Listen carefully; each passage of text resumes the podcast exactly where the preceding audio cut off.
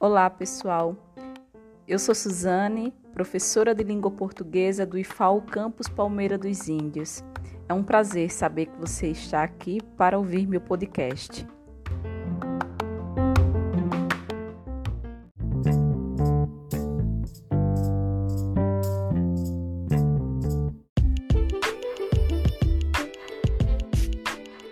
Ao longo de sua vida estudantil, certamente você escutou termos como comunicação, linguagem, língua, interlocutores, registros formais e informais, linguagem verbal e não verbal, linguagem mista.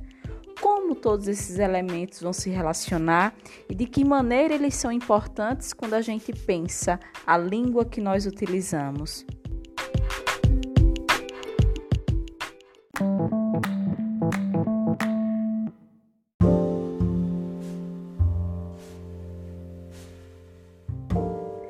Para começo de conversa, é importante lembrar que as pessoas não utilizam apenas as palavras para se comunicar.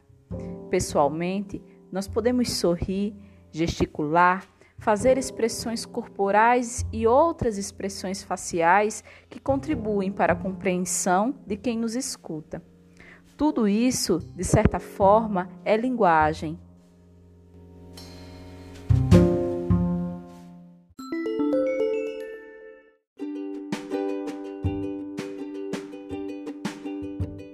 Então, podemos pensar que a comunicação ocorre quando interagimos com outras pessoas utilizando a linguagem.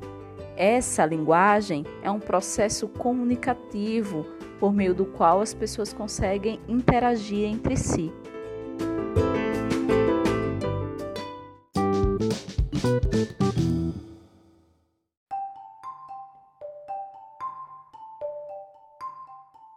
além da linguagem verbal, cuja unidade básica é a palavra, seja ela falada ou escrita, existem também as linguagens verbais, como a música, a dança, a mímica, a pintura, a fotografia, a escultura e outras formas de expressões que possuem outros tipos de unidade, o gesto, o movimento, a imagem como centro de sua realização.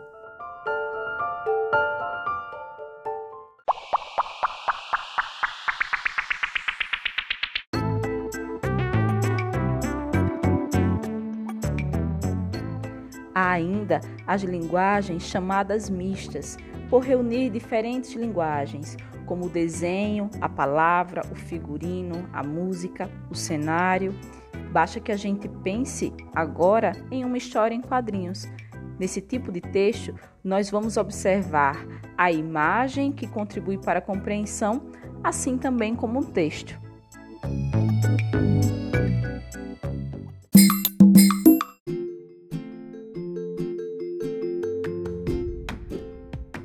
Recentemente surgiu a linguagem digital, que permite armazenar e transmitir informações em meios eletrônicos de uma velocidade muito maior e com um número muito maior de interlocutores.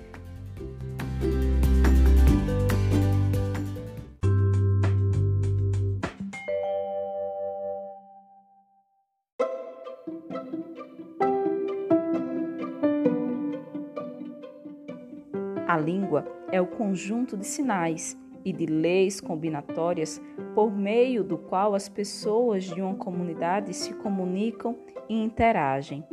A língua pertence a todos os membros de uma comunidade, por isso, faz parte do patrimônio social e cultural de cada coletividade.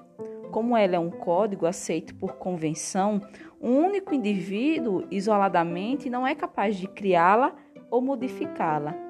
A fala e a escrita, entretanto, são usos individuais da língua. Ainda assim, não deixam de ser sociais, pois sempre que falamos e escrevemos, levamos em conta quem é o interlocutor e qual é a situação em que estamos nos comunicando.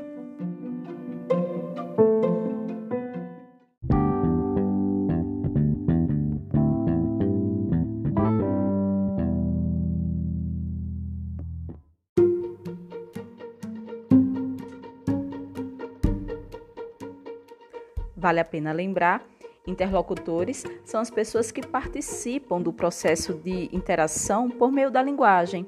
Neste momento, por exemplo, em que você escuta o meu podcast, eu, professora, sou interlocutora, assim como você que me escuta. No entanto, nós ocupamos lugares diferentes, porque aquele que produz a linguagem é chamado locutor e aquele que recebe é chamado locutário. Então, nesse processo, ambos são interlocutores.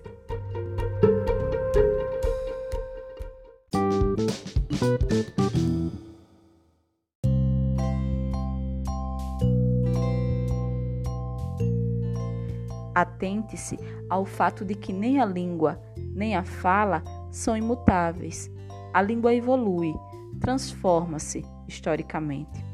Por exemplo, a mudança de algumas palavras que perdem ou ganham fonemas, que são os sons.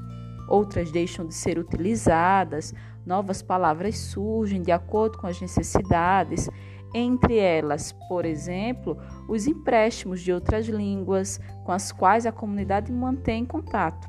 A fala também se modifica conforme a história pessoal de cada indivíduo, sua formação escolar e cultural as influências que ele recebe do grupo social a que pertence, suas intenções.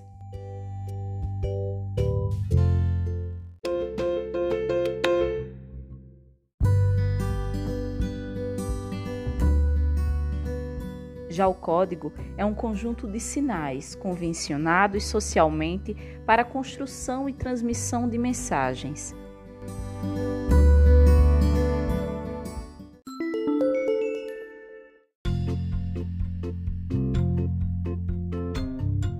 Cada um de nós começa a aprender a língua em casa, em contato com a família e com as pessoas que nos cercam. Vamos assim nos apropriando de vocabulário, das leis combinatórias da língua, até nos tornarmos bons usuários dela, seja por falar ou ouvir, seja para escrever ou ler.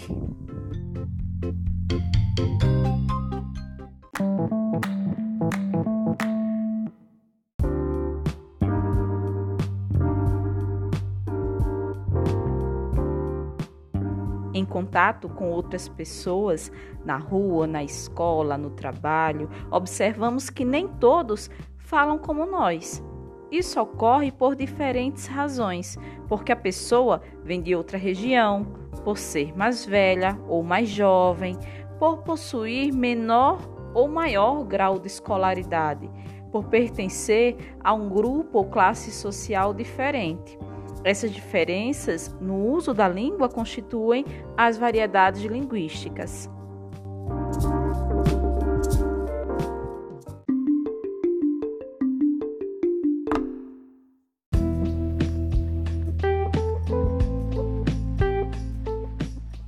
Pensando nessa questão, reflita agora.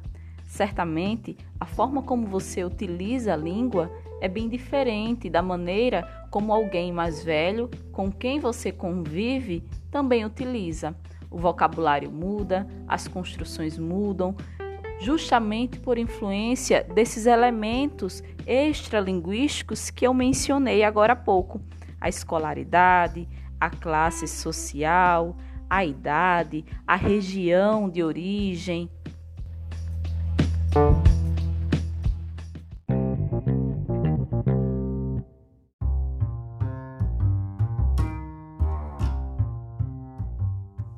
Sendo assim, as variedades linguísticas são variações que uma língua apresenta de acordo com as condições sociais, culturais, regionais e históricas em que é utilizada,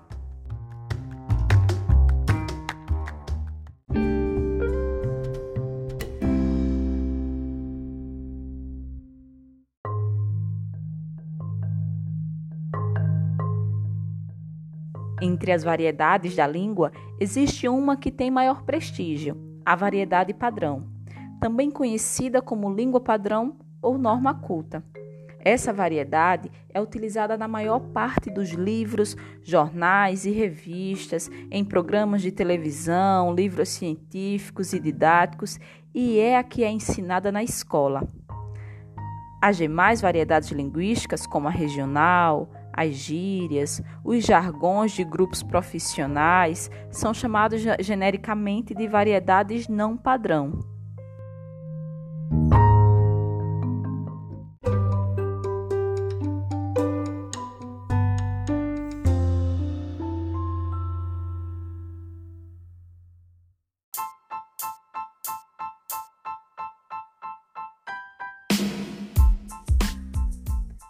Apesar de haver muitos preconceitos sociais em relação a variedades não padrão, como as que eu mencionei agora há pouco, a regional, a gíria, os jargões, por exemplo, é importante que a gente lembre que todas essas formas de registro são válidas e têm valor nos grupos ou nas comunidades em que são usadas.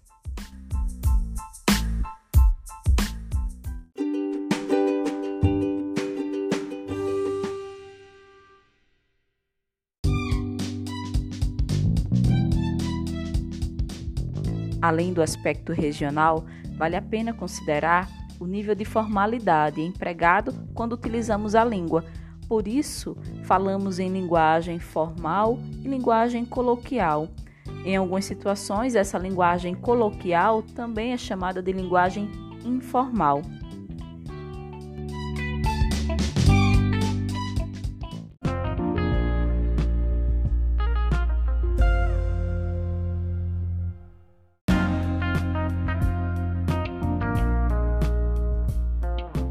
A linguagem formal é a linguagem cuidada, planejada, na variedade culta e padrão. É o caso da escrita dos jornais, das revistas e das comunicações que nós vamos elaborar em diversas situações de nossa vida, quando fazemos uma redação para algum exame, algum vestibular, algum concurso, quando paramos para redigir um relatório de prática de laboratório, de estágio, por exemplo, quando elaboramos um resumo na escola, quando somos avaliados em algumas situações. Então, em geral, nós vamos utilizar o registro formal. Já a linguagem coloquial aparece muitas vezes entre dois amigos que conversam, é a mensagem do WhatsApp em que a gente sabe que naquele texto nós podemos utilizar algumas gírias, algumas expressões populares. Inclusive, se gravamos um áudio para um amigo, nós sabemos que na, no meio daquele texto nós podemos fazer pausas, repetições, nós podemos inclusive provocar a suspensão do próprio texto até mesmo para planejar o que vai ser dito. E a gente nem se preocupa muito com as repetições, por exemplo, de alguns conectivos.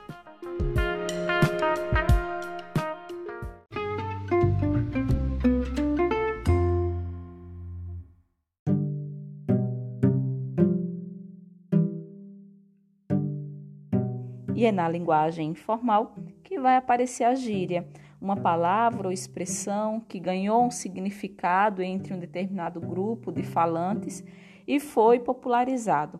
O jargão, de certa forma, é uma gíria, mas a gente vai pensar o seguinte: o jargão, antes de tudo, é um termo específico de determinadas áreas profissionais. Basta que a gente pense em alguns documentos, alguns textos da área do direito. Alguns termos empregados são completamente desconhecidos pelo leitor comum. A gente precisa muitas vezes do profissional da área do direito para ler, para explicar determinado termo.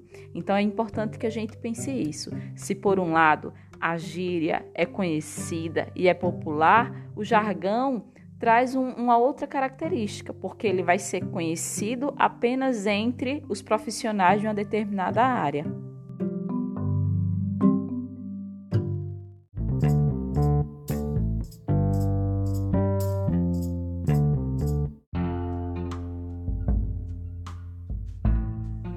Você certamente já escutou o questionamento de onde será que se fala melhor o português no Brasil?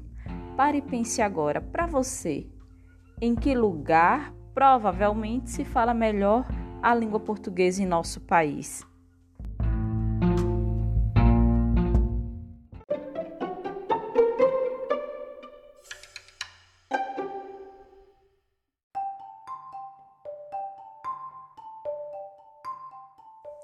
Teve dificuldade em responder? Que bom, porque a linguística já reconhece, já entende que não há um modelo linguístico que deva ser seguido, nem mesmo um português lusitano, europeu. Todas as variedades linguísticas regionais são perfeitamente adequadas à realidade em que surgiram.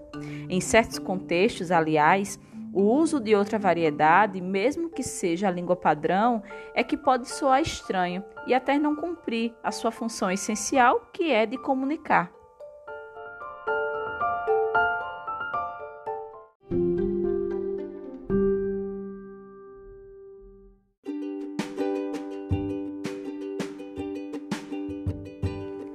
Finalizada esta revisão, compartilhe este podcast com seus colegas de turma.